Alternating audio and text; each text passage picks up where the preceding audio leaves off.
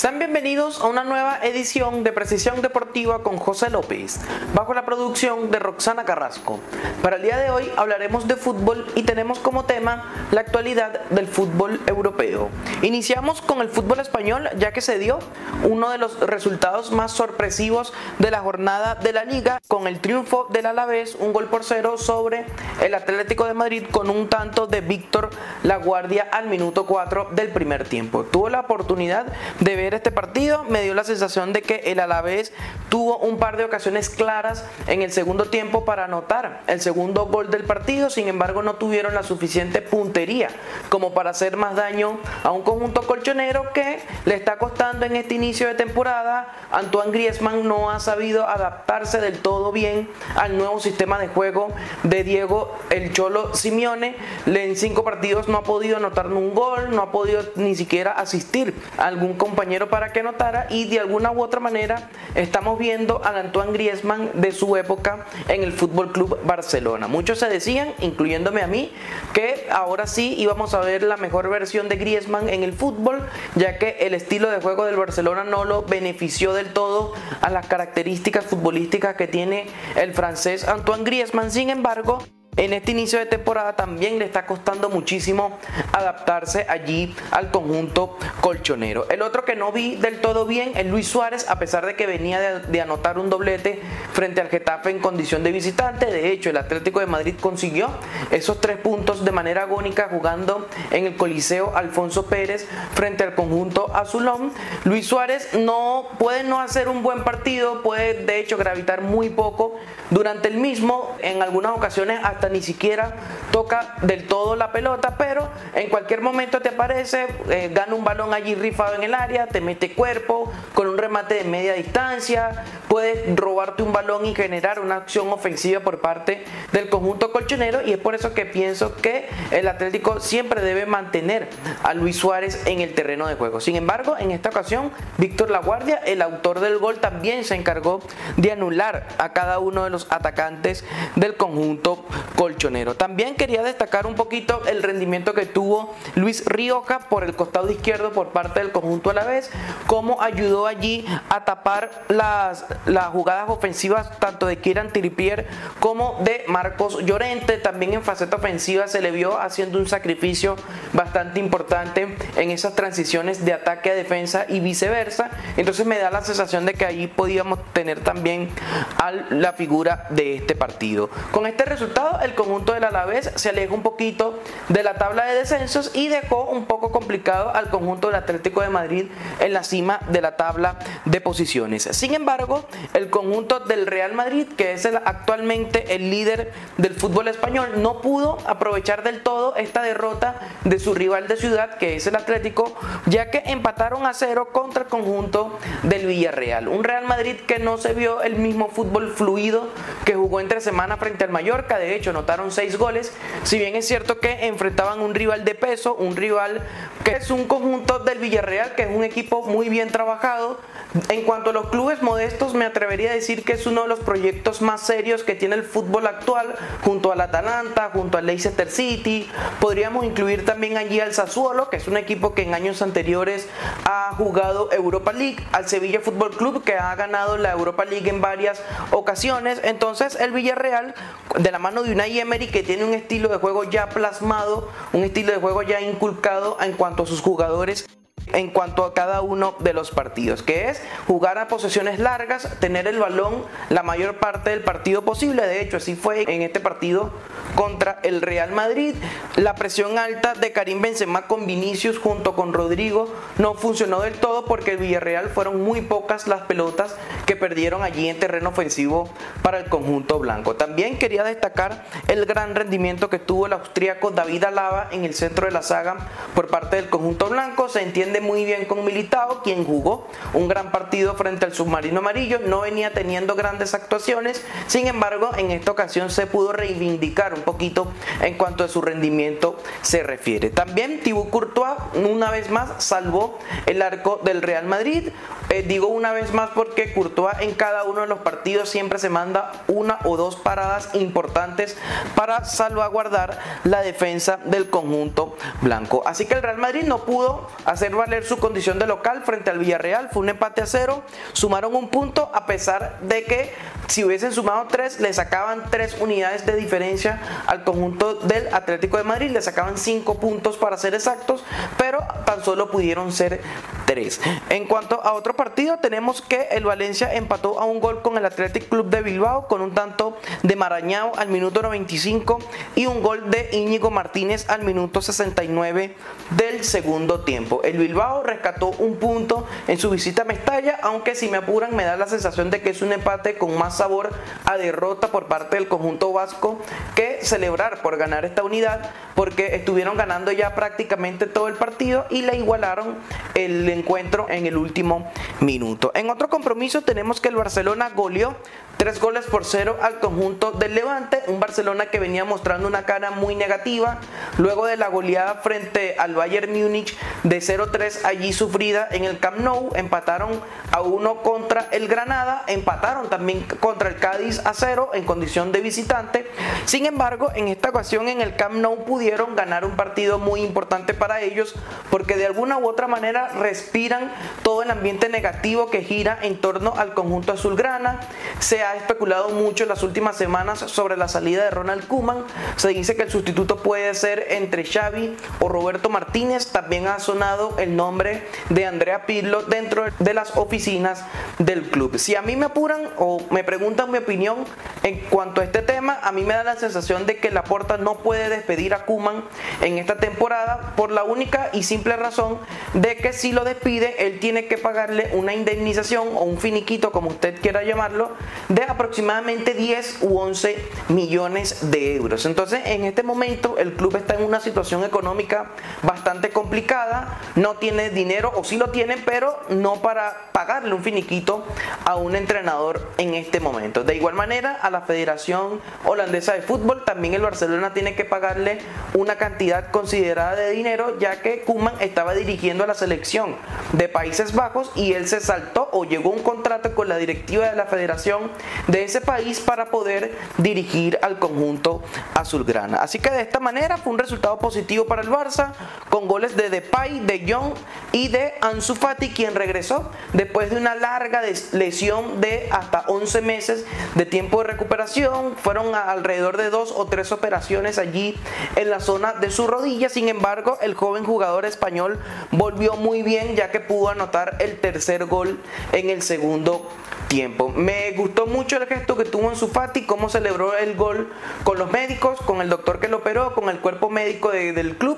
También me gustó mucho la celebración que tuvieron sus compañeros con él, cómo lo levantaron allí en el medio del Camp Nou y me parece algo muy positivo por parte del conjunto azulgrana. No me quiero emocionar mucho con este resultado porque es una temporada larga. El Barcelona me da la sensación de que no tiene equipo esta temporada como para pelear por la Liga de Campeones, sino para hacerlo en la Liga y en la Copa del Rey. Pero me da la impresión de que el Barça, teniendo a los jugadores al 100% de sus condiciones, tanto el Kun Agüero como Dembélé, como Ansu Fati, Coutinho, que poco a poco está volviendo a la dinámica del grupo. Sabemos que no pudo jugar en la parte final de la temporada anterior por una lesión que lo apartó de los terrenos de juegos, tanto también de la selección brasileña de fútbol. Y si la defensa se mantiene, pienso que podemos ver una buena versión por parte del Barça, porque es un equipo que tiene nombres, pero no tiene equipo. Es decir, tiene una buena plantilla, pero cuando tú los pones a jugar dentro de un terreno de juego, algunas veces no se conectan bien, en el centro del campo se pierde en funciones defensivas, la defensa da mucho que desear en ocasiones, Piqué me parece que es la voz de mando allí dentro de ese centro de la saga por parte del conjunto azulgrana, Ronald Araujo viene creciendo mucho futbolísticamente hablando, pero me da la sensación de que nombres como Eric García necesitan mostrar un poco más para ser titulares en este conjunto del Fútbol Club Barcelona. En otro resultado tenemos que los Asuna venció tres goles por dos al conjunto del Mallorca en un partido que se disputó en la isla de Mallorca. Fue una remontada muy buena por parte del conjunto vasco con tantos de Íñigo Pérez al minuto 58 y de Javi Martínez al minuto 88. También el Rayo Vallecano derrotó Tres goles por uno al conjunto del Cádiz. Nuevamente marcó Radamel Falcao García. El colombiano ha disputado tres partidos y ha logrado anotar tres goles.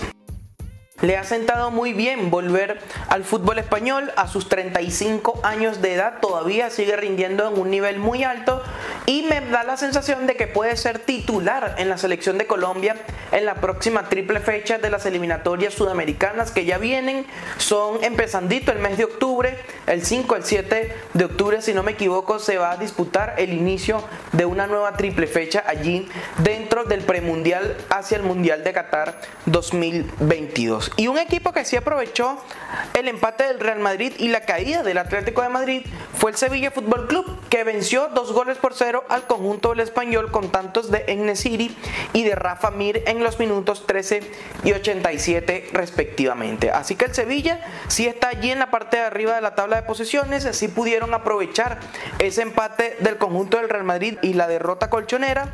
Y otro equipo que también pudo aprovechar muy bien fue la Real Sociedad, que derrotó un gol por cero al conjunto del Elche con un solitario gol de Mikel Oyarzábal al minuto 81. Así que vamos a repasar rápidamente la tabla de posiciones porque el Real Madrid es líder con 17 puntos, le sigue la Real Sociedad con 16 unidades y posteriormente tercer y cuarto lugar se encuentra el Sevilla Fútbol Club y el Atlético de Madrid, con la particularidad de que el Sevilla tiene un partido menos allí en el calendario que va a ser jugando como local frente al Fútbol Club Barcelona.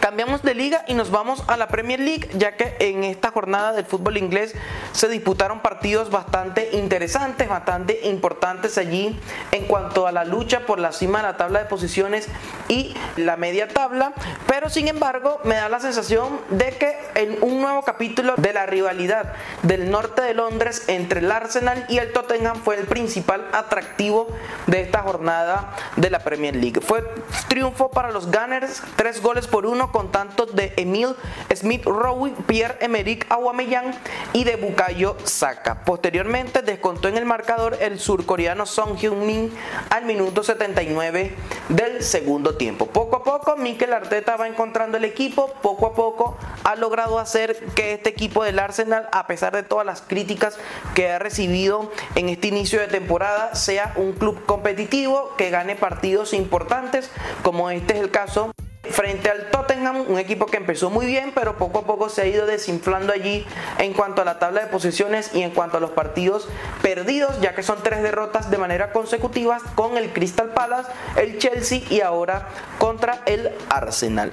Me gustó mucho el primer tiempo que jugó el Arsenal, un centro del campo conformado por Thomas Partey y de Granit Xhaka, quien salió lesionado por se vio una fea lesión allí ya terminando el partido, como Lucas Moura cayó encima de su rodilla derecha Ojalá y no sea nada para el jugador suizo, pero fue fea la, imagen, fue fea como eh, cayó sobre su rodilla y tuvo que salir bastante tocado. Pero los jugones del Arsenal, Emil Smith Rowe, Martín Odegaard, que jugó un muy buen partido, un partido muy sacrificado para el noruego, como era el primer hombre allí a presionar cuando el equipo no tenía la pelota sobre los defensores del Tottenham y un Pierre-Emerick Aubameyang que me da la sensación de que tiene que ser titular siempre en este conjunto del Arsenal. Si bien es cierto que en una temporada larga tiene que haber rotaciones, pero el gabonés es el mejor jugador en ataque que tiene este conjunto de los Gunners y tiene que ser titular siempre en el equipo de Mikel Arteta. Quiero destacar también la presencia de Aaron Ramsdale,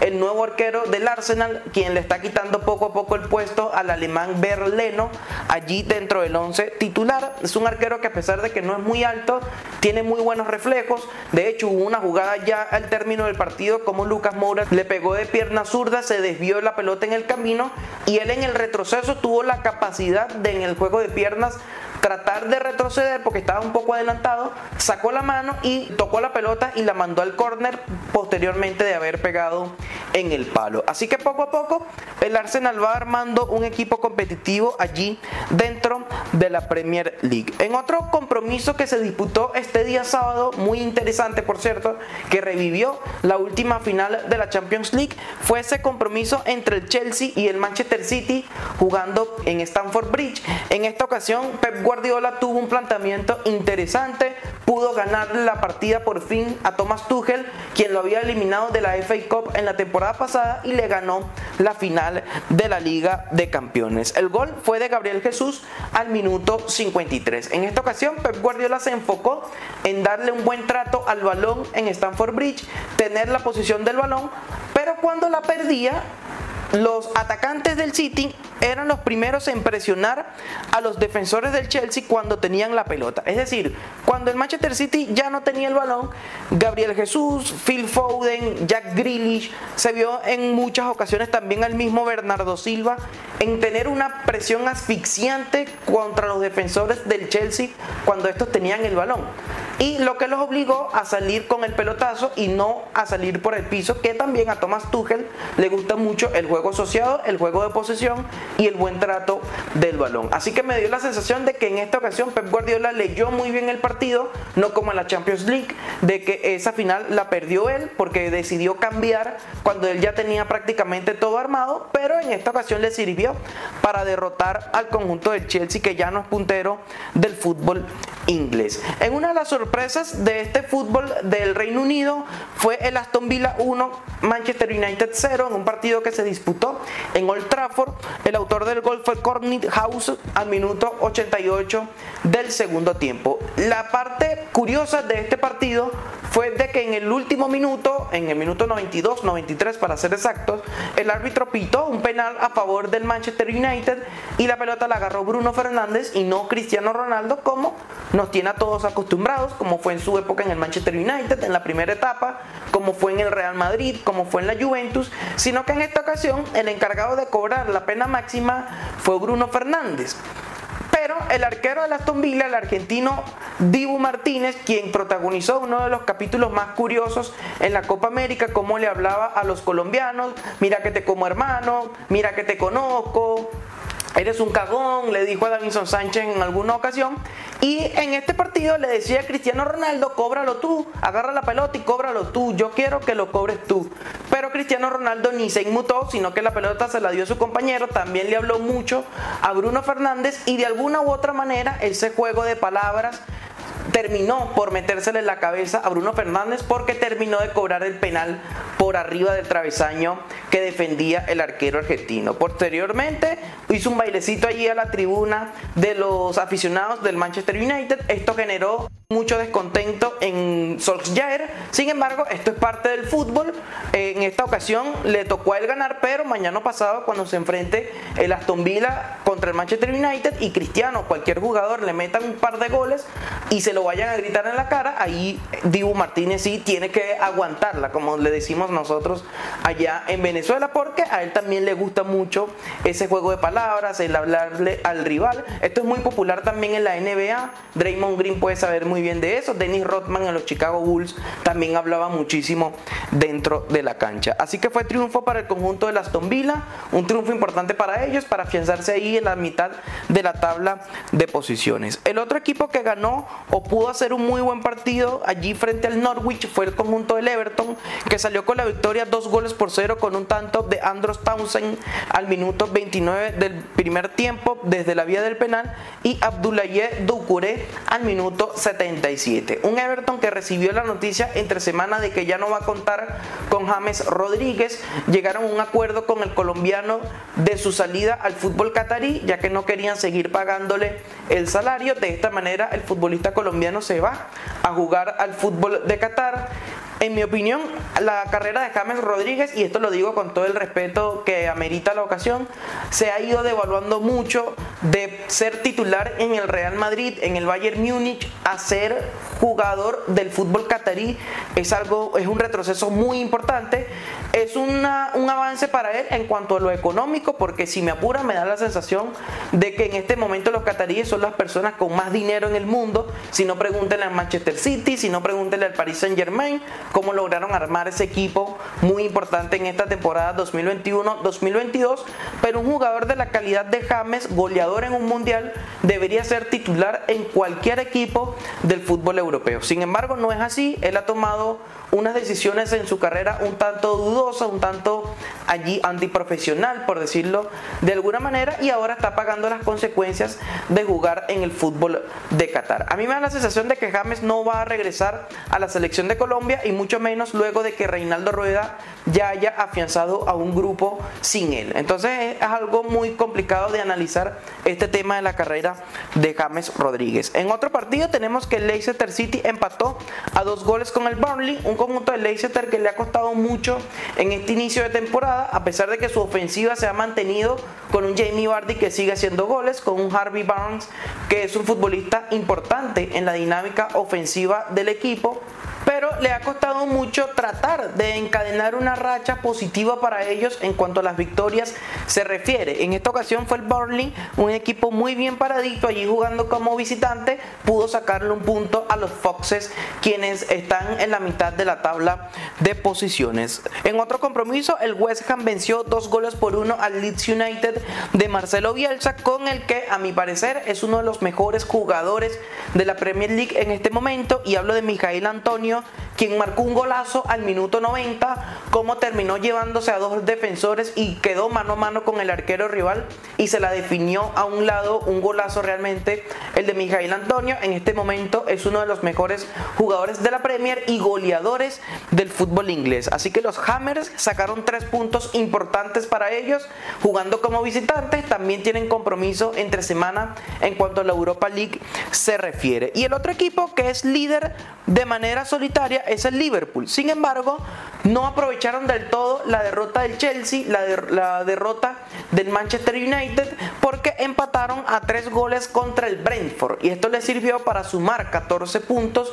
y ser líderes en solitarios del fútbol inglés. Los autores de los goles fueron Curtis Jones, Mohamed Salah y Diogo Jota. Y por el conjunto recién ascendido marcaron Ethan Pinnock, Vitaly Janelt al minuto 63 y Joanne Visa al minuto 82. Lo que yo decía en podcast anteriores quedó un poco, un poco desmontado aquí con este partido porque yo decía que el Liverpool era un equipo sólido en defensa, con Van Dijk, con Konate, con Matip, era un equipo que estaba armado de atrás hacia adelante, sin embargo en este encuentro no tuvieron su mejor partido porque encajaron tres goles como visitante y contra un equipo recién ascendido. En la tabla de posiciones tenemos que el Liverpool, como ya les comentaba, es líder con 14 unidades, luego hay cuatro equipos con 13 puntos, que son el Manchester City, el Chelsea, el Manchester United y el Everton. Y la sorpresa por ahora de esta temporada es el Brighton, que eh, se ubica en el sexto lugar con 12 unidades, pero con un partido menos. Es decir, en caso de que el Brighton gane este compromiso,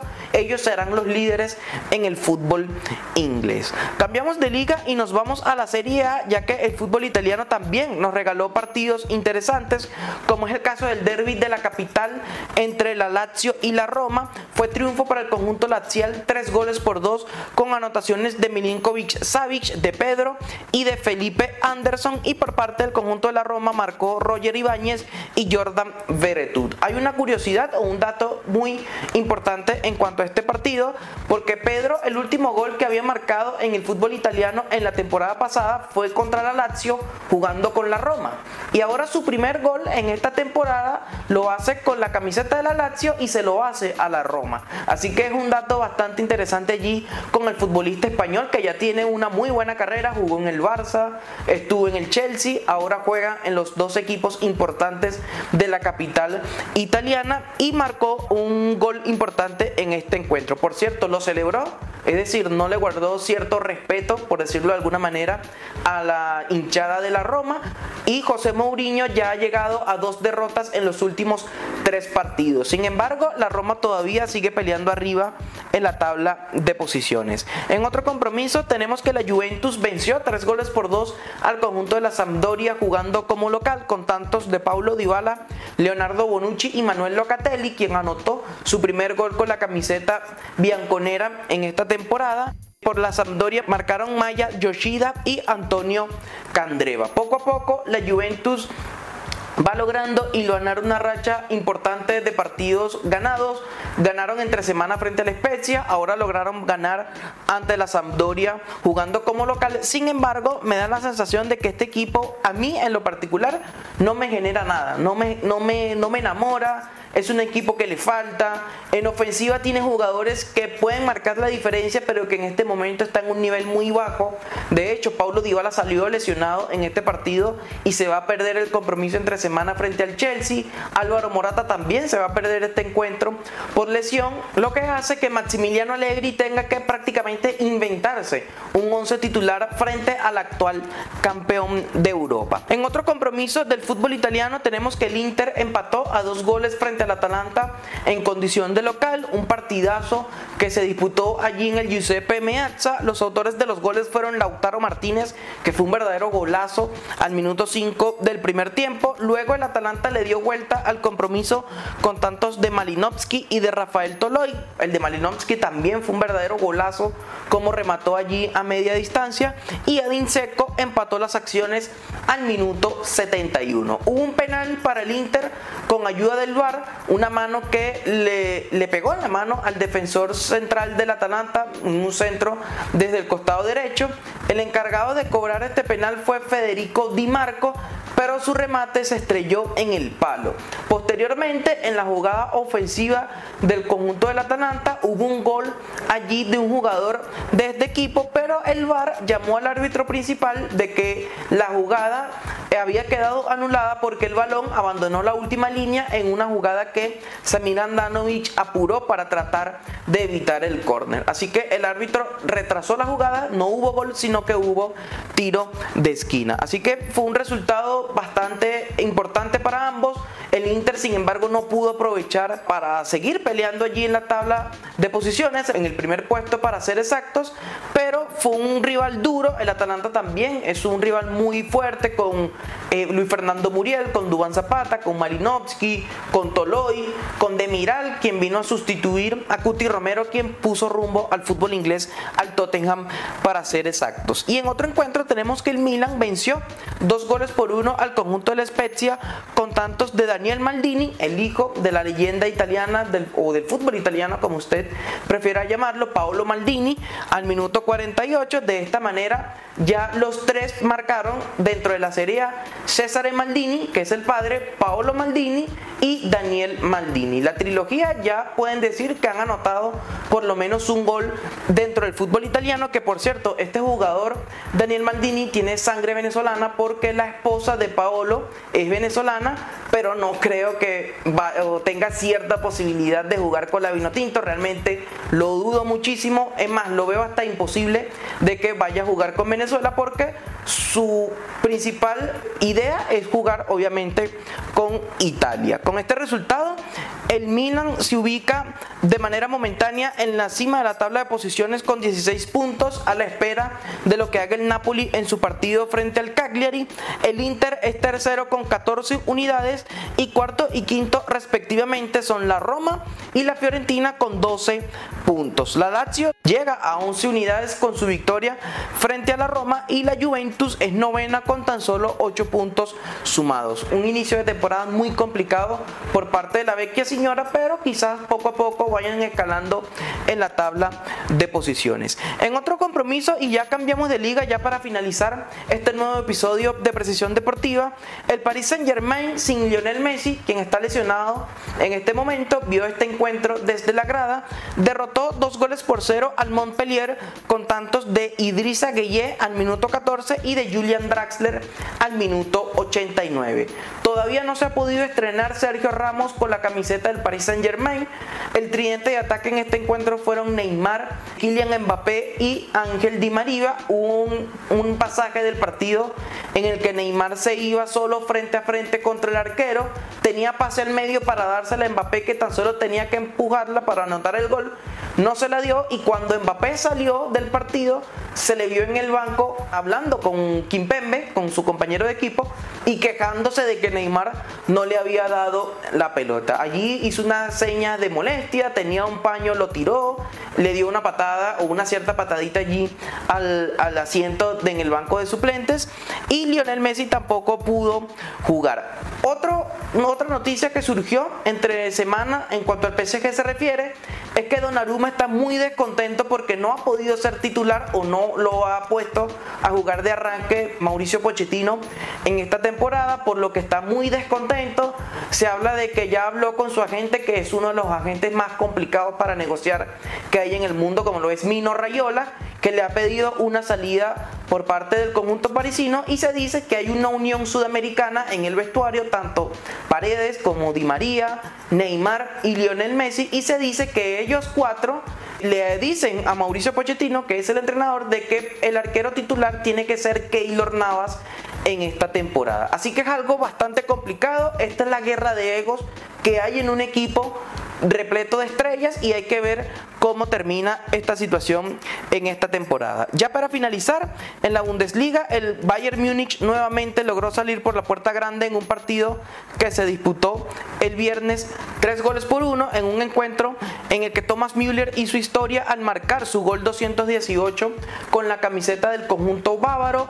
Thomas Müller es uno de los mejores jugadores del mundo en este momento. El alemán ya fue campeón del mundo con la selección teutona. Por su parte, el Bayer Leverkusen venció por la mínima al Mainz 05 con un gol de Florian Wirtz al minuto 62 del segundo tiempo. Ojo con este jugador, tan solo tiene 18 años y puede ser uno de los futbolistas a futuro de que pueda ser una superestrella en cuanto al fútbol se refiere. El Leipzig goleó 6 goles por 0 al Hertha Berlín con un doblete de Y tantos de Mukiele, Forsberg, Aidara y Yusuf Pulsen y en el último resultado o quizás un poquito sorpresivo que el Borussia Mönchengladbach venció por la mínima al Borussia Dortmund. Poco a poco este tipo de partidos es lo que termina por sacar al Borussia Dortmund de la pelea por la Bundesliga, el no poder hacerse fuerte contra equipos buenos o de mitad de tabla hacia arriba en calidad de local y visitante y eso es allí en este tipo de encuentros en donde el Bayern Múnich sí te saca la diferencia y es por eso que tienen ya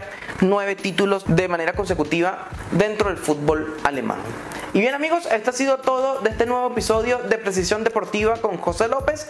Les damos las gracias a ustedes por ser parte de este espacio y recuerden seguirnos en nuestras redes sociales como Precisión DBA, tanto en Twitter como en Instagram y Facebook y suscribirte acá a nuestro canal de YouTube Precisión DBA. Hasta entonces.